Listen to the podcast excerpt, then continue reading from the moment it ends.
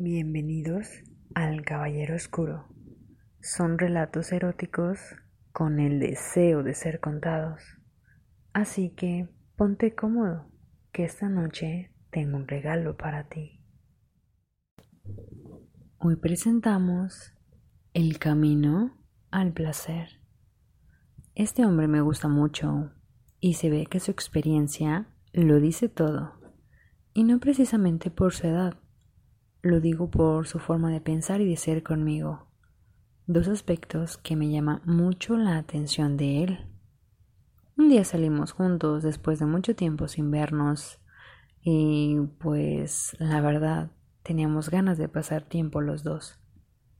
Rentamos una casa por dos días mediante una aplicación y así poder estar juntos sin preocupaciones. Entramos y al cerrar la puerta ya estábamos metiendo mano por todos lados. Le quité la playera y yo lo tiré sobre el sillón principal quedando arriba de él. Después le quité el cinturón, luego el pantalón, dejando lo mejor para el final, su boxer gris. Al dejarlo ya sin ropa, besaba su cuerpo, encontrando sus puntos más sensibles, y él me regalaba un gemido, el dulce sonido que me encantaba escuchar.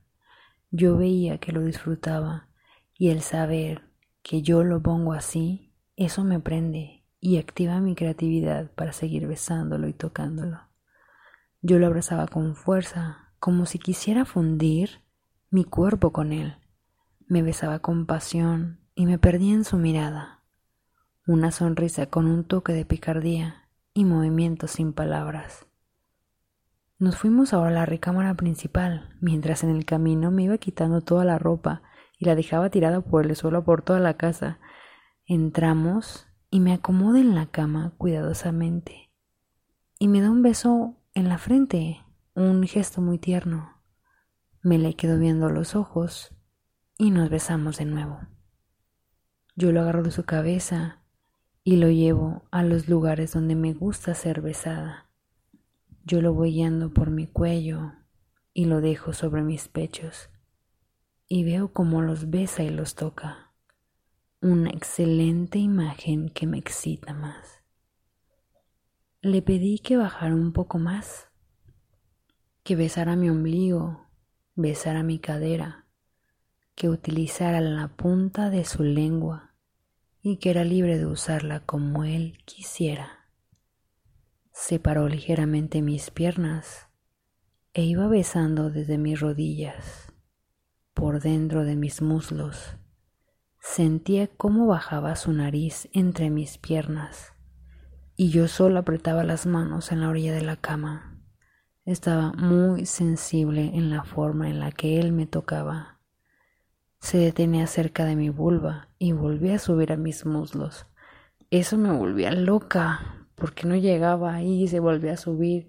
Entonces eso me provocaba mayor deseo para que lo hiciera.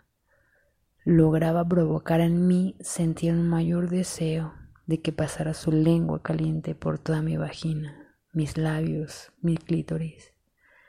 Y se daba cuenta de lo mojada que ya estaba. Me estremecí al sentir su lengua jugar por toda mi parte íntima.